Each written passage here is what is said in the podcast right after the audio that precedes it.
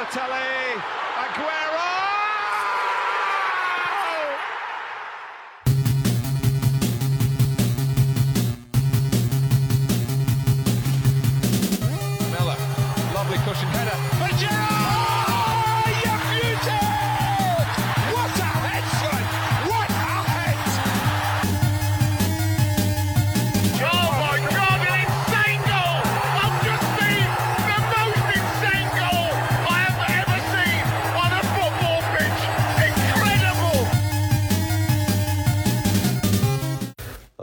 大家好，我是 Travis，然后又是很久没有更新了，然后主要原因是，说实话不是因为忙，是因为没有什么特别想聊的话题，但是我觉得最近出了一个新闻是让我还比较感兴趣的，就是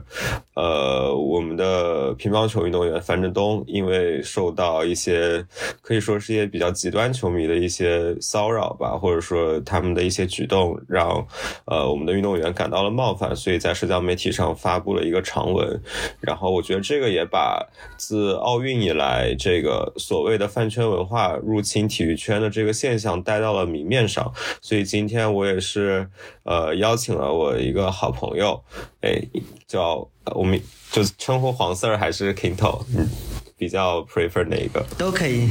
我我其实想这个问题，我想了很久，我不知道应该叫自己叫啥。就是行走江湖的花名太多，要不叫 Kinto 吧？可以吧？可以可以可以可以，没问题。OK，我邀请了我的好朋友 Kinto。为什么邀请 Kinto？呢因为呃，就是我和 Kinto 是是校友，就是我们都是呃学 sports business 相关的。但是我们两个还有一个共同的特点，就是我们都算是比较关注，也比较关注娱乐圈。就是呃，当然我可能不太追星，Kindle 应该是追星的，是不是？就是算是某些某些组合或者团体的粉丝。对对对，呃宇宙少女三三年多的粉丝，你就 直接踢爆家门。我本来我本来以为你不是很想不是很想说出来，对，但他既然说了就嗯就说了，对，就是我觉得我们也算对娱乐圈的一些饭圈现象有一些自己的观察和思考吧，所以我觉得今天我们两个去聊这个话题还是比较适合的。然后，那我们先请 Kinto 做一下简单的自我介绍。大家好，我是 Kinto，然后正如刚刚所说，然后是宇宙少女三年多的粉丝，然后平时也是喜欢看足球，也比较关注体育圈跟娱乐圈。嗯嗯，哎，Kinto 最近有看到就是樊振东的这个事情吗？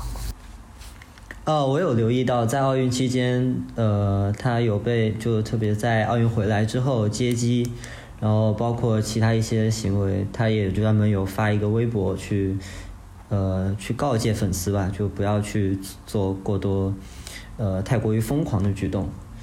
嗯，就其实我觉得就是从奥运会以来，就是这样的形这样的事情还挺多的，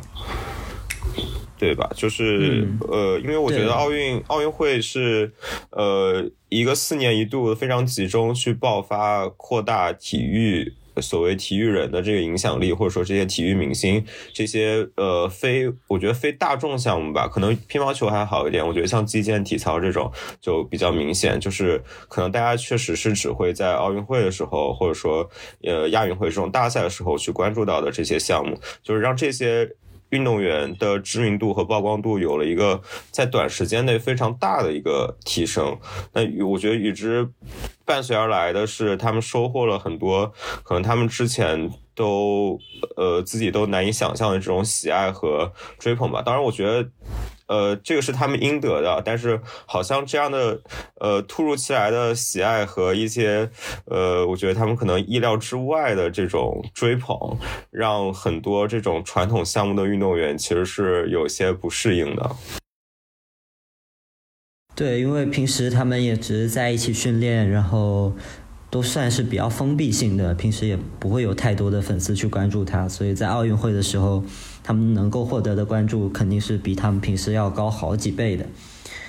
那这样确实也会让他们有一点点难以适应吧，特别是在现在这个阶互联网那么发达的阶段，就大家能够获取的信息太多了，然后能够就大家都会有自己的社交媒体平台，有自己的社交账号，所以就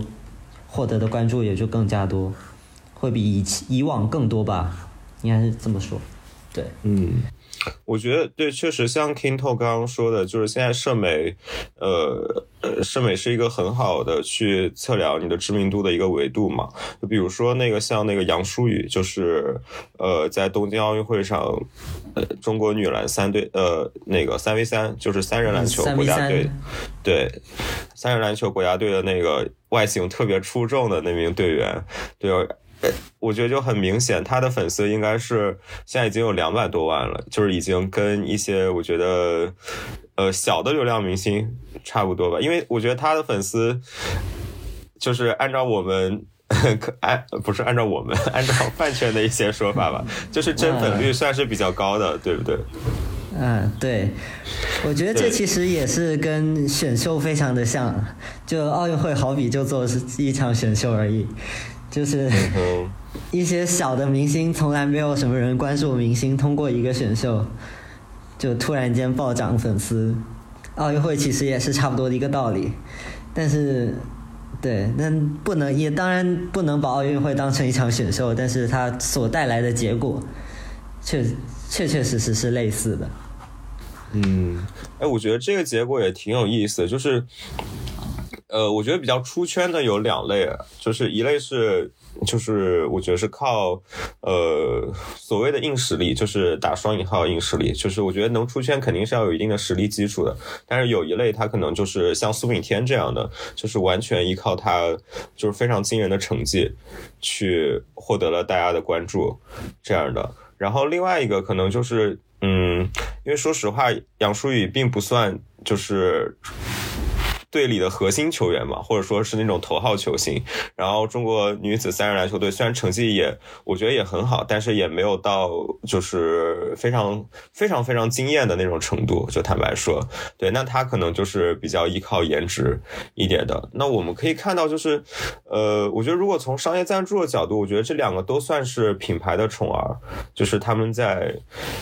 呃，奥运会以后都受到了很多很多品牌的青睐，然后，包括前几天，我觉得那个 Air Jordan 也是刚刚官宣了那个杨舒雨作为他们首个亚洲，对对，我觉得这是一方，但是好像如果从就是粉丝或者说就是这种，呃。沉淀度的话，就感觉好像像苏炳添这样的，更多的是获得了路人好感度。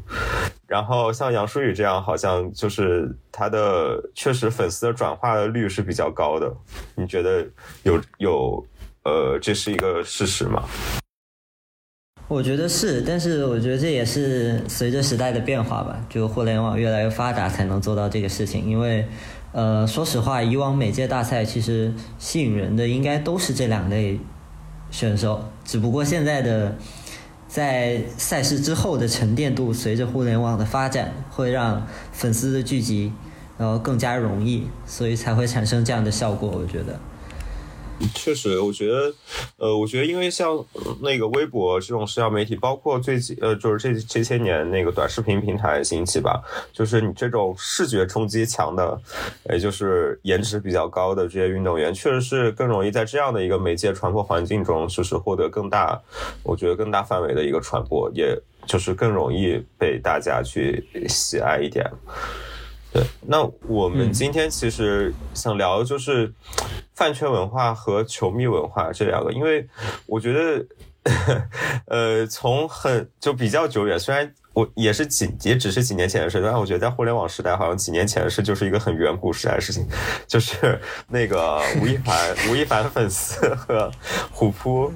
的那个大战，嗯，开始，对我觉得大家对于饭圈文化讨论和所谓的，我觉得。呃，球迷文化的讨论就一直比较，呃，就就是一直是一个比较比较热、比较热的一个话题吧。因为好像背后还代表了一种，就是好像饭圈文化更多女性为主。当然，我不是在我们不是今天想讨论这个性别议题啊，但是确实。就是以虎虎扑这种社区为代表，它确实是直男，就所谓的直男的比例占据的更大。所以，我们今天其实是想讨论一下，就是饭圈文化和球迷文化，他们到底是什么？然后他们到底呃有没有有什么区别？然后他们是有这样的一个共存的可能性的吗？所以我觉得第一部分我们要不就先讨论一下所谓的饭圈文化，就是我们一直在说饭圈饭圈，但是饭圈到底是什么东西？呃，我觉得首先饭圈就是必须要从韩国的娱乐圈先开始聊起，就是 K-pop，那这一套也是他们先开始玩起来的，就是所谓的追星啊、打榜啊，就包括集资这些一系列的活动吧。然后就是他们每周应该是有六个不同的舞大比相对比较大的舞台吧，就打歌舞台。然后他们每每个发布的每个偶像啊或者歌手啊发布的新歌就会去这些打歌舞台进行打歌，然后粉丝就要通过事前事后的投票之类的，去要为这个偶像去赢得这次 number one 就是所谓的一位，就这样一个机会。那这样就是形成了一种大致上的粉丝经济吧，因为你粉丝需要为偶像去拿到这个一位去做努力，然后自然的而然的就会形成一种粉丝群体去为了偶像呃做努力这样一种感觉吧。那我觉得韩国的偶像行业应该这么说，就是也是所谓的饭圈文化鼻祖，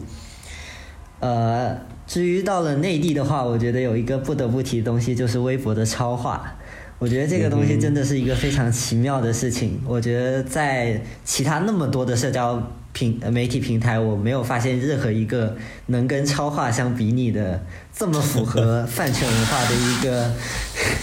工具。它同时具有两个特性，它既具有封闭性，也具有开放性。它封闭性在于，如果是某某某超话，那它代表的肯定是这一个人或者这一个团体，就它肯定是聚集这一个粉丝的。但它同时也具有开放性，因为你在超话里发的帖子，只要带有那个关键词，应该都会在相应的搜索里面是可以找找得到的。这方面是 Facebook 的 Group 或者推特的话题都无法具备的，同时具备的两个特性。所以我觉得它真是一个非常奇妙的，专门针对追星而设的那么一个呃工具吧，对。嗯，哎，我我觉得就是刚 Kino 这一段，我有两个想讨论点，就是第一个是你说呃这个起源于韩国，这个是我觉得现在呃大家可能算是一个比较广泛的一个共识，但是我有一个很好奇的点，就是呃像日本像日语其实也是比较发达的嘛，对吧？而且像呃我觉得像杰尼斯，像那个诶 AKB48 那个叫什么？对，秋元康，对，是吧？应该是秋元康。嗯，日语我还真不怎么懂。就是呃，就是像他们，我觉得呃，当然他们那边可能叫应援文化，对吧？就是他们也算是比较早的，尤其是像杰尼斯，我觉得像 SMAP 他们，就是木村拓哉他们，是更早的，就应该是比韩语要更早一些的，呃，这种偶像团体吧。嗯，为什么？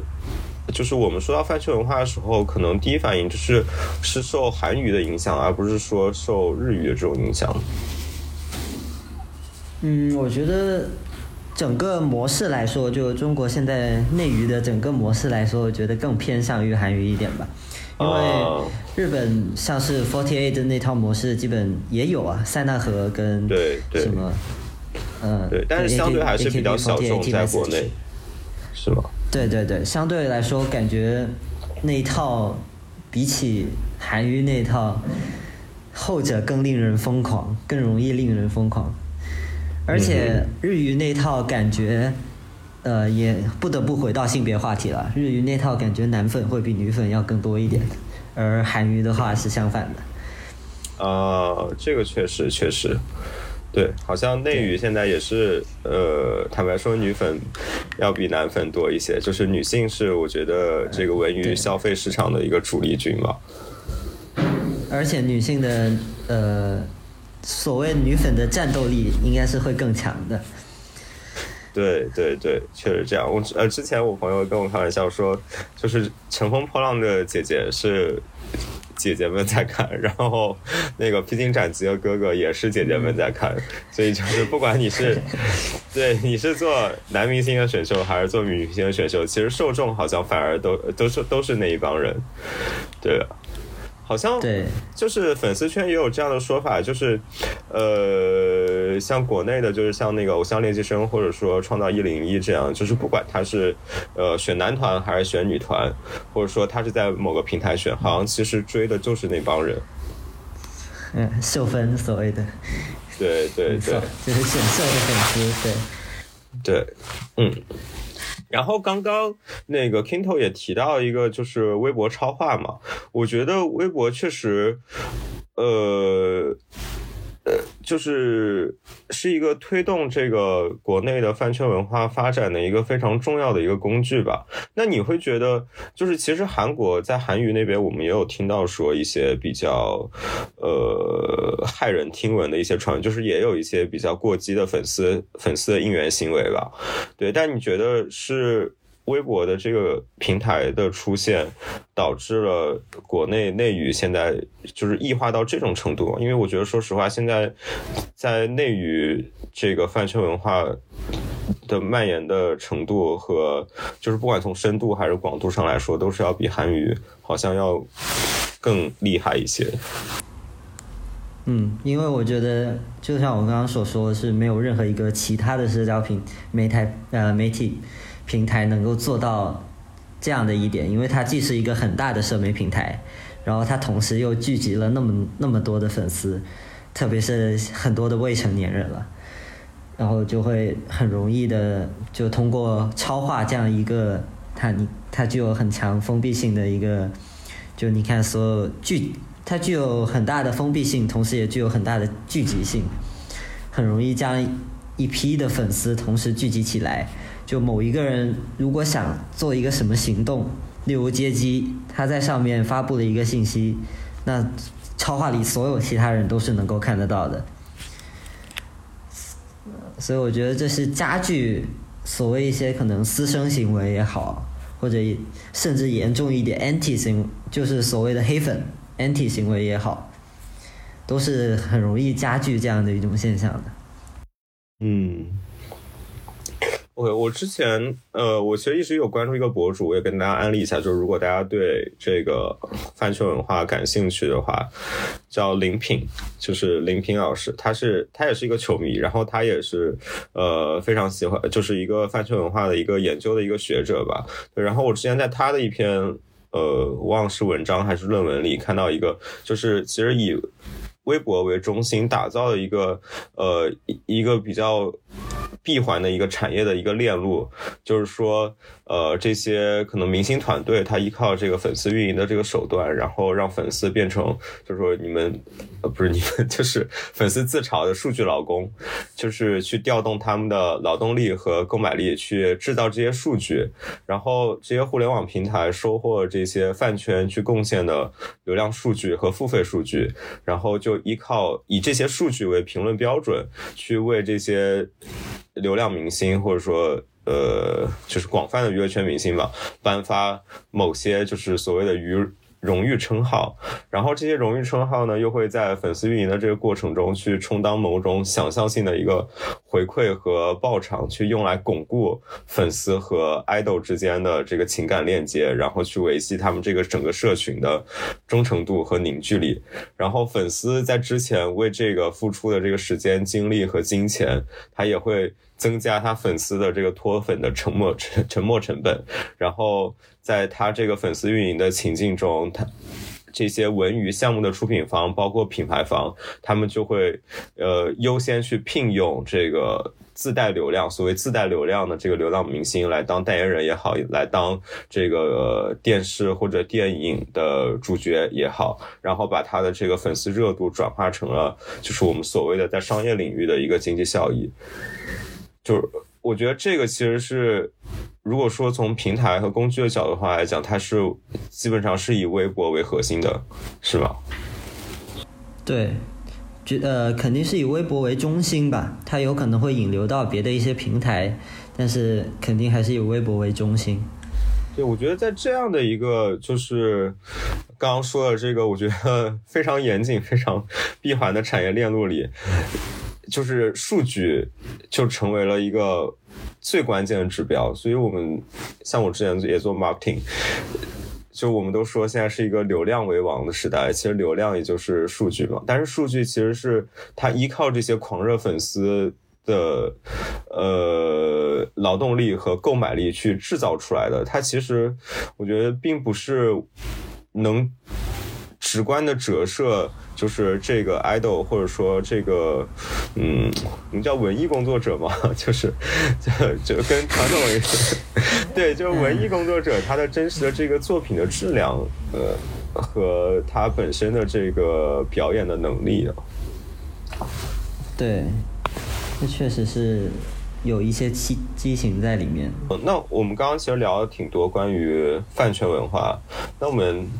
就是也可以简单聊一下球迷文化，因为我觉得像我们博客的听众应该对球迷文化就比较熟悉，因为可能大家都是球迷，然后大家对球迷文化也有自己的见解。但我还是想简单聊一下，就是球迷文化到底是什么？Kindle 觉得呢？觉得。呃，一个球队就是自己的，也分大球队跟小球队吧。我觉得，因为特别是英超这样的，觉得豪门这样的大球队，它肯定有当地的受众跟国际的受众。呃，我觉得这两者还是会有区别的。但如果是更小的球队，就像是我更喜欢看的球队的话，就只有基本上只有当地受众的情况下，球迷文化就会相对比较纯粹吧。就是，就很简单，就是 my town 或者 my city，就这就是我的球队，就我我生在这里，长在这里，就我从我的家人从小到大都支持这个球队，然后，这就是一种比较纯粹的一种球迷文化。当然，你如果是大球队的话，那很难避免，他会有有更多国际化的粉丝，那这又是另外一回事情。嗯，对，我觉得 Kindle 其实刚刚呃点到的点就是，呃，当然我觉得球迷文化它，如果我们追根溯源的话，它本身肯定是从当地的社区发展起来的，因为呃。我觉得我们就先不谈国内的吧，就是以国外的话，国外的话，因为他们经历了一个从业余到职业的一个到职业化、商业化的一个转变的过程嘛，对吧？那他们业余的时候其实就是一个兴趣群组，我觉得，对。然后这些人他呃，我觉得要么是以。地域就是以地理、地理这个地理位置为一个因素连接在一起，要么是以呃，就也哎也不能叫地理，对，就是在一定的地理范围内以阶级因素。联系到一起，或者说以可能也有以那种宗教、宗教原因聚集在一起的，对吧？对，就是他们以这样的一个原因聚集在一起，然后不断发展，然后他们是有一个呃传承的这样的一个过程的。因为确实足球这项运动在国，就我们今天就以足球来代表这个体育，对，这 对，呃，就是足球确实在国外经历了很多很多很多年的发展。对它可能是有这样的一个文化的传承，对，然后发展到今天的话，就是尤其发展到我觉得，呃，媒体出现，尤其是有线电视、无线电视，然后互联网出现以后，它有些俱乐部像曼联这样的大俱乐部，它开始变成一个全球品牌。然后他受他得到了很多海外的关注，然后收获了很多海外粉丝。那确实，这些海外的球迷跟当地的球迷是会有一些区别的，他们的利益诉求点其实也会，呃，我觉得有的时候是有一些冲突的。嗯，对，就例如，呃，门票价格这样的，阿森纳球迷应该有很深刻的体会。就如果是一个国际球迷，他可能并不会太在意这件事情，但是如果对于当地球迷来说，这肯定是一个非常非常大的事情，对。对的，对的。但是无论如何，我觉得，无论你是国内球迷、国际球迷，我觉得大家都有一个同样的载体在。对。这就是足球的一个魅力所在嘛。嗯，我觉得球迷这个群体，哦，当然粉丝就是娱乐圈粉丝群体也是的，就是他，呃，如果我们泛义的说，它都是一个想象的共同体嘛，对吧？它都是以这个球队或者说以这个 idol 以这个艺人 艺人为核心去连接起来的一帮人。那嗯，虽然他们说本质是比较类似的，但是你觉得？呃，这个所谓的饭圈文化和球迷文化，它到底有什么区别呢？其实我想，呃，把这个问题稍微，就这本来是写在我们提纲里的嘛，但是我想稍微纠正一下，因为我觉得可能粉丝文化和球迷文化，就是娱乐圈粉丝文化和球迷文化是一个比较对应的概念。如果说到饭圈文化的话，是不是跟呃球迷文化里头比较呃极端的，就是那个 Ultras 这种极端球迷组织是更对应一点的这种概念？我觉得也不至于，就是，呃，我觉得这两者最大的一个区别就在于，足球毕竟是一种竞技运动嘛，它是有成绩的，就不不单只是足球啦，就是所有的体育项目它都是有成绩为指标的，就是哪怕一个球队他踢得再烂，啊不，应该说哪怕一个 idol 他表演的再烂，应该还是他的死忠粉丝们。应该都还是会支持他，因为能令粉丝脱粉的绝大部分都不是因为他在台上的表演有什么大的问题，而是他的私生活出现了什么什么问题。但足球的话就不一样了，一个队如果踢得烂，那百分之九十九的球迷都是肯定是会喷他们的，就哪怕是不喷他们的，都会是觉得理性的说他们有什么问题。我觉得这就是二者之间最大最大的区别，哪怕是 Ultras，就是你说的那个文化，如果一个一个球队表现不好，他们肯定也是会骂的，绝对。啊，没有，我是想说，就是会不会存在一种比较相对难听点说，就是无脑的维护自己的 idol 偶像跟维护自己的球队？我觉得这是二者之间很大的一个区别。嗯，哎，我觉得，呃，因为在这种，呃。怎么说叫应援文化当中，就是不管是粉丝文化还是球迷文化当中，它其实都会有一个呃，就是这种比较过程嘛。就是这个是很难免，就是你不光是应援自己的，或者说支持自己喜欢的艺人或者球队，你也其实有时候会跟其他比较。就是有一句俗话叫“文无第一，武无第二”，就是你两个流量明星，如果你真的要去比较，对吧？你去比较一个舞台或者一首歌或者他们的一个。影视作品，其实你很难，我觉得如除非是有特别大的差别吧，但是好像流量明星之间确实也没有 没那么大的差别，那就是青菜萝卜各有所爱，就是你说这个好，他说那个好，你们就是其实最终谁也说服不了谁，因为他这个东西，我觉得对于艺术就是一个很主观的感受。那你没有办法去用一个主观感受去说服另外一个人的主观感受，但是可能像在体育里、足球里，它就是冠军就是冠军，亚军就是亚军，就是像我们之前经常讨论，就是像在虎扑里，就是呃，C 罗和梅西，或者说在懂球帝里，就是永恒不变的这个话题吧，对吧？但是。就是大家是可以拿出数据来摆，当然到 C 罗和梅西那种程度的话，就是就已经就更更有理了。对对对对对对，这个我觉得是确实像 Kindle 说的是一个很大的区别。然后刚刚其实 Kindle 也提到，就是像嗯球迷的话，他会更在意你的场上的表现，就是。他对你的私生活可能要求并没有那么高，或者说，呃，私生呃就是私生活这一块，在体育圈的新闻里，我们是叫它叫做花边新闻的，就是我们不会对把它当做一个就是非常 value 的这个这个点。那我觉得，呃，我总结一下是觉得，我觉得球迷文化的边界感其实是更强一些的，就是他知道，对，对。他是把这份工作和这个球员的私生活是抛得更开去看的，对吧？因为我们也知道，就很多伟大的运动员，他的私生活都其实或。多或少有一些有一些问题。对，但是他们因为能在场上打出很好的表现，他们还是可以收获很多粉丝的喜爱。对，这个我觉得是一个边界感更强，但是我觉得从樊振东这个事情就可以很明显看出来，就是那个粉丝在那个机场，应该是我忘了具体的，如果我说错了，我等会儿纠正一下，就是是那个粉丝在机场让樊振东把帽子戴起来，还是把围巾戴起来那个吗？对吧？对，反那个正就首先就已经堵到他几乎走不了了那种，就已经对对给对运动员来说，运动员基本就很少见到这种场面。对，那个就是我觉得很很鲜明的一个，为什么樊振东会无所适从？因为他可能过往都是大家呃喜爱或者调侃的都是他场上的场上的这个表现吧，然后突然有人对他的生活进行了这样的一个。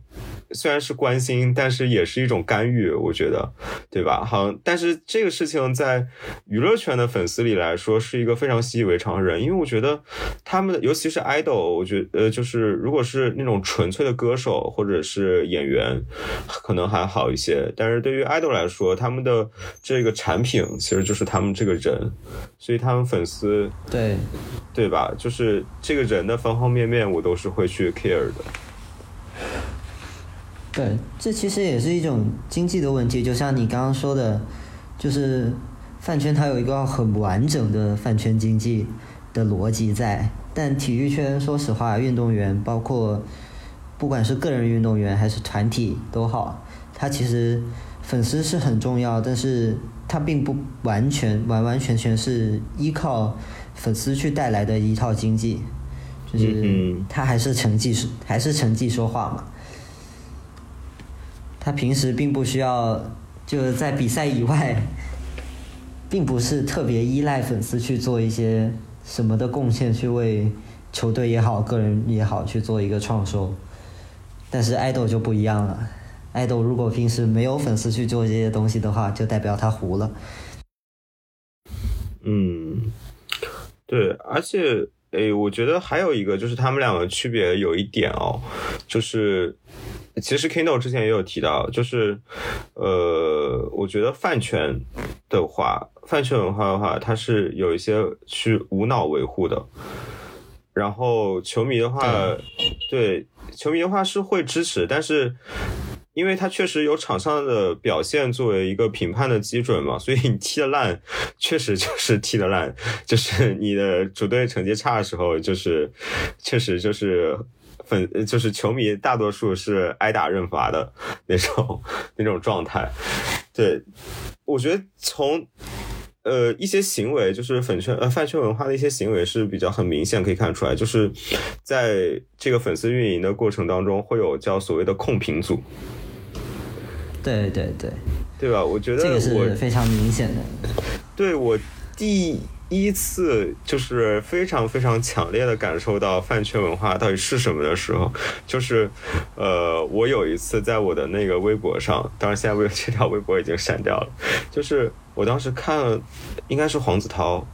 就是他上了一个综艺节目，然后他中间有一段打篮球的片段，然后我觉得他打的还挺好，应该是黄子韬，应该不是鹿晗，因为大家都知道鹿晗打的好，但是我那时候就鹿晗踢球，对鹿晗踢球也很好，对我那时候就还挺惊讶，我说。然后我就发一条发一条微博，但现在想想是我太年轻，是我当时太太天真了。我当时发一条微博说，我觉得涛涛打球好像比蔡徐坤要好一些。然后我还在，然后我还在下面贴了动图，哇！然后我的微博就从来没有那么多评论过，就 对这个就像刚刚。对，像刚刚 Kinto 说的这个开放性，就是其实我是在我自己的私人微博里发了这样的一条，但是他的微博这个社区是有开放性的，就是他搜索蔡徐坤这个关键词，甚至现在都是用缩写嘛，就是 C X Y，呃，C X，呃，C X。为什么会有缩写这个事情？就是因为 太会人们他们就会有那个控评反黑组，嗯然后就会去带这个偶像的大名，就如果你的微博是对。就带了他的名字上去，就会叫上广场。就如果上了广场的话，就会给他带来不好的影响，所以他们就会控评反黑，就会去评论或者去直接举报这条微博。嗯哼，啊，所以我其实就是被评论的，其实不是控评组，其实是反黑组，对不对？就是在我那条微博下面，嗯对吧？嗯，可能 就，我觉得控评这件事情是让我就是在所有的饭圈文化里最反感一件事情，尤其是在一些，呃，当然我也知道那些是营销号了，但是它也算是一个，我觉得是一个公共的一个舆论场域嘛，就是你在。嗯，那些营销号或者说在那些微博发，就是关于一些他作品本身影视作品，或者说关于一些呃话题，就可能会就是提及到他们的呃叫正主是不是在饭圈？对，没错。对，提到 提到他们正主的时候，下面就会有很多控评。我觉得就就这种控评行为其实是。侵犯到这种公共的舆论场域，就是我如果我就是如果说的呃稍微严重一些，或者是有一些上纲上线的话，就是我觉得是侵犯到其他人的言论自由了，因为在那个微博的这样的一个平台里，你是点赞最多的就会被顶到最前面，那其实很多时候。对，它其实它其实有那个特别的机制的，其实是，对，就是它不只是它有一个权重的那一套机制，啊，但他们这个的本质其实就是为了操纵这个，嗯，就是关于他们正主的这个舆论嘛，对不对？对，我觉得这也是微博平台的一个，就我刚刚说的，它利于把追星这件事情做到极致的一个东西。就是他所谓的权重，就平时根据一个人评论的数量的多少啊，然后获得点赞的数啊，像您刚刚说的，嗯，然后就会去将一个人的评论顶到最上面，就是再根据热度的那个排序，然后就会造成这种控评的现象。嗯，确实，如果是一个。第三方的人，我点进一个热搜，我就想发看发生了什么，结果一点进去看评论全都是清一色的，这个观感确实是非常非常非常差。嗯，但是作为一个从一个粉丝角度来说，我很理解这件事情。当然，就是没有人希望我的 idol 或者什么点进去发现下面是有不不好的评论的。如果站在一个粉丝的角度来说，其实也还还算比较好理解，但是确实，我觉得这是一个平台的问题，就平台需要解决的问题。根据平台现有的机制，我觉得我很理解粉丝的行为，嗯，但是这个行为我本身我并不认为它是正确的。确实，然后我觉得在就是球迷文化这边就很不一样，就是呃。就是哎，怎么说？就是像懂球帝或者说虎扑这样的比较大的这种体育社区，好像高亮都还是比较，就是要么是比较干货型的，要么是比较就是段子。对，对，我觉得确实很少很少出现这种控评的情况，就是呃。因为也没有什么好，我觉得好像也没有什么好控的，就是反正最后比赛结束就是赢了就是 赢了，输了就是输了，就是你控好像也没有什么用，对吧？就是你踢得好就是踢得好。对对对，特别是针对球队这件事就更难了。但人迷，你像你说的那个 C 罗、梅西啊这样的感觉还是会有的。对 对对，其实还是会有。对，哦，没有，我就想说，就是就像樊振东这样。他这样拿到一定成绩之后，就很自然而然的也会，因为你你也不能阻止饭圈女孩看体育，是不是？嗯。啊，不止饭圈女孩了，饭圈的人看体育，那很自然而然的，他们也会下意识的把那一套带过来。所以就回到最初的那个话题，就体育饭圈化，就也是我觉得这很很重要的一个来源之一。对，我觉得，哎，其实就是聊到我们最后一个话题嘛，就是这两种文化它是有共存的可能性，因为我觉得现在一个，呃，一个不可否认的事实，其实就是这两种文化已经在相互打引号的入侵，就是在渗透对方的圈层了。就是我觉得饭圈，呃，就饭圈女孩，所谓饭圈女孩，或者说之前的娱乐粉丝，她呃开始进入体育圈，是一个我觉得比较大家都可以感知到的事情，对吧？尤其是在奥运会的这段、这段期间，对。然后包括像 Kinto 刚刚所说的，就是你呃这些人迷，就是不管是 C 罗的粉丝也好。梅西的粉丝也好，还是呃篮球圈詹姆斯的粉粉丝也好，还是科比的粉丝也好，他其实一直都呃和所所谓的饭圈文化其实是呃有一些有一些相似的地方的，就是有一些行为是有一些相似的地方。那我觉得其实对于另外一个方向，就是说体育。圈的这些粉丝文化去渗透饭圈文化，其实我觉得也是也是有的。它它不是一个以人的转移，就是以这个粉丝的转移为代表的，而是我觉得是某种形式或者方式。就是因为体育圈的讨论，就是像在之前虎扑，就是还就是在论坛版的时候，它就是一个比较上数据、摆干货这种的。我觉得现在饭圈好像也是。开始有这种趋势，是不是？就是拿过什么什么什么，对吧？你的就是像我们之前说的，你的可能，呃，我忘了韩国那叫什么 Music Bank 还是什么，就是你反正什么舞台得了什么第一、第二什么的，对他也会把这些东西，就像我们，嗯，就像体育圈，就或者说足球里头，就是你拿过几次世界足球先生，你得过几次金靴奖这种的，好像也是会列在那边。然后我看他们有些应援海报，也是把他们的那个荣誉列在旁边。嗯，我觉得这个分情况吧，就是其实这种粉丝之间，特别是最优秀的两个运动员之间的对粉丝对立，其实是很早很早以前就有的。就无论是运运动也好，就哪怕是偶像也好，你像以前什么张国荣、谭咏麟，然后什么到后来周杰伦、林俊杰啊之类这样的，就。很优秀的运动员或者很优秀歌手啊之间的粉丝之间对立是很正常的一件事情。就如果是这样就被列入饭圈的话，我觉得它太基本了，它太浅层了。嗯。就如果只是对立的话，我觉得完全是可以接受的一个程度。但是饭圈文化随之而来的还会有其他一些东西，例如私生啊，像你刚刚说的控评啊。包括一些打榜啊，这样就最最最严重的一个事情就是集资，因为集资在你也知道，在国内其实是不被允许的一件事情。对，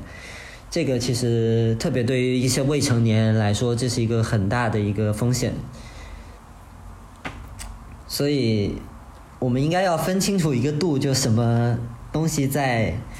就不管是体育也好，饭圈也好，其实它都应该是有一个度的。当然，饭圈因为刚刚说了，它相对来说是没那么一个实没呃没那么依靠实体支撑的一个经济吧，所以它可能那个度会稍微再放宽一点。但体育来说，我觉得集资这种事情就不应该完全不应该出现。就 体育圈应该我觉得也 对有一个度是很重要的，对。嗯，体育圈除非我听到集资这，对集资这个一般就在于一个球队真的要没了，或者对这样才会出现这个词。那个是真的集资，就是不是？对，那个是真的集资，而不是集资为了做一个应援什么的。哎，对，哎，其实也也有，就是之前像一些国外球队来中国的时候，他们会集资做一些 tifo 这种的，就是球迷会做一些 tifo。呃，适当吧，我觉得就不要，对对对，因为你知道，其实最近有些时候那个集资是很恐怖的。对对对。对，我觉得体育圈像集资做 TIFO 这种，我觉得是其实很正常的，就是这样，就是呃有钱出钱，有力出力嘛。而且你是一个，就是你正常，你只是做一个 TIFO，当然也会有时候会有一些攀比心理，就是两个队，尤其是像之前国米打。那个 AC 米兰，就是大家要比一比谁的 TIFO 做的大那种，但我觉得这个相对来说，在我看来是一个呃还算比较正向的一个行为，但是，就是可能饭圈的这种集资，就是其实我真的不理解，就是一个人买几张唱片那种的，而现在已经没有人听唱片了，就是你这种你这种消费行为不是基于你真实的需求的。当然，我们说就是文娱文化，它本来就是满足你一些不是那么实体需求的一个消费行为。但是我真的还是无法理解，就是一个人买几个，而且我觉得，如果是你真的有这个经济实力的话，那当然你呃拥有支配你自己财富的这个权利。但是，嗯，我觉得非常非常不好的一点就是。有一些好像后援会，他是会硬性要求，就是你每个人去买多少多少唱片，然后还我之前还看到有一些那种话术嘛，就是说你的哥哥那么努力，你都不买什么什么，就是多少多少张唱片，你对得起他们这种？对我觉得这种就是，呃，在我看来是非常非常不好的一种行为。对，反正就是总结来说，就俩字儿，要合理。就合理就好，对对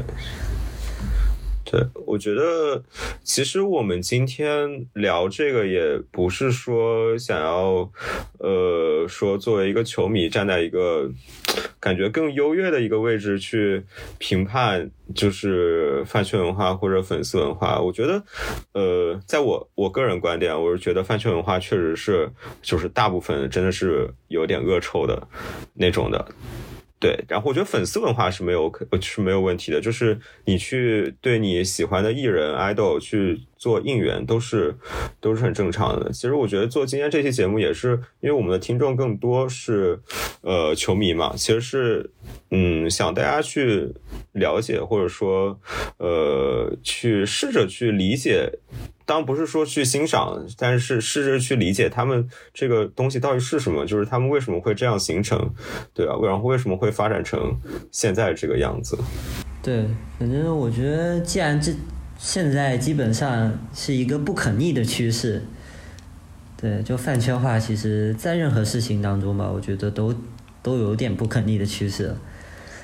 就随着微博超话这样的越来越大的发展，就是。那所以就理性的去看待这件事吧，就也不要就一上来就说叫什么拒绝饭圈化，其实我觉得是一个比较空的话题，因为这是一个在这个时代下很难被拒绝的一件事情。但是要我觉得应该是合理饭圈化，会是一个比较正确的方向。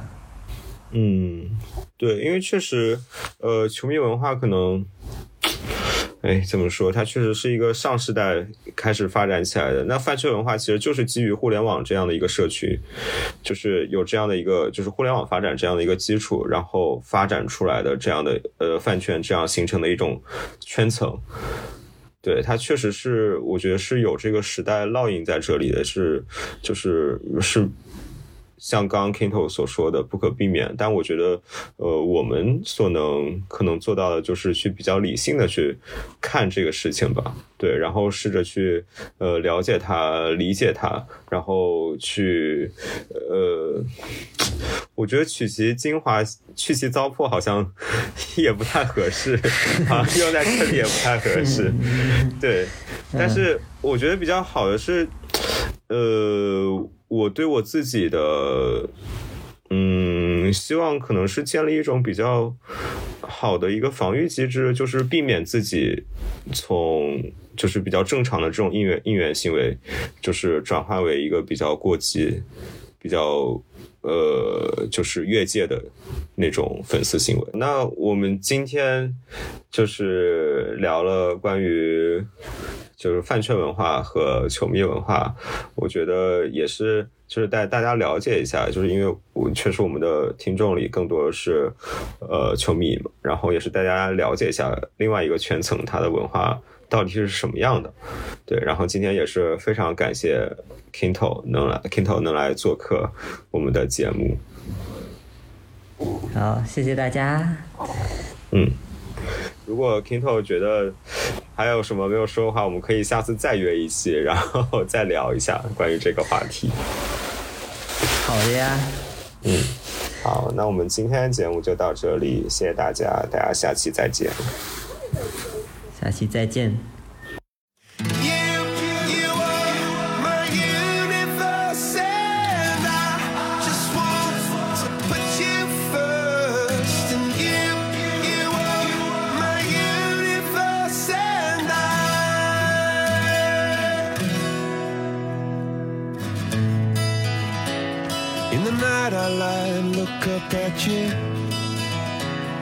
When the morning comes, I watch you rise. There's a paradise they couldn't capture. That bright infinity inside your eyes. 매일 밤 내게 날아가 꿈이란 것도 잊은 채가 웃으며 너를 만나 Never ending forever, baby.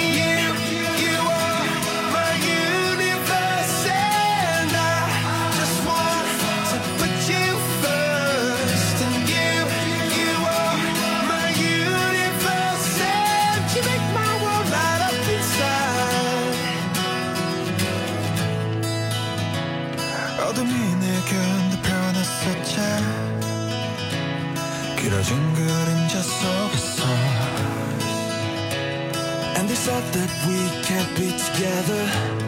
because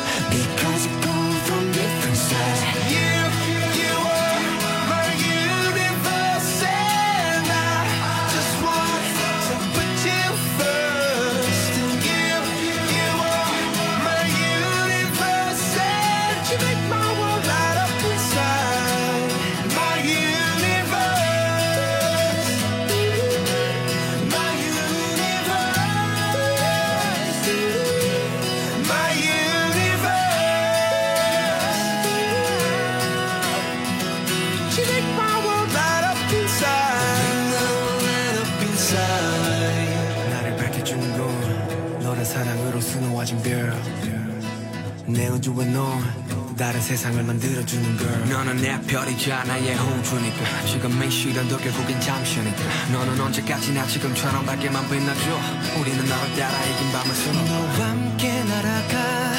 When I'm without you I'm crazy 자 어서 내 손을 잡아. We are made of each other baby.